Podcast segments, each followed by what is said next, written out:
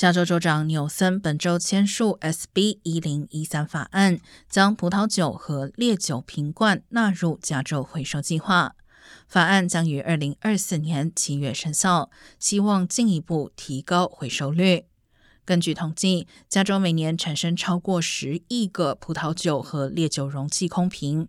法案生效后，民众购买葡萄酒以及烈酒时，也需要像购买其他饮料一样缴纳瓶罐费用，并可在回收时退还。包括盒装、袋装的葡萄酒和蒸馏酒容器也包含在内。夏威夷、爱荷华、缅恩以及佛蒙特州的回收计划早已包括酒类容器。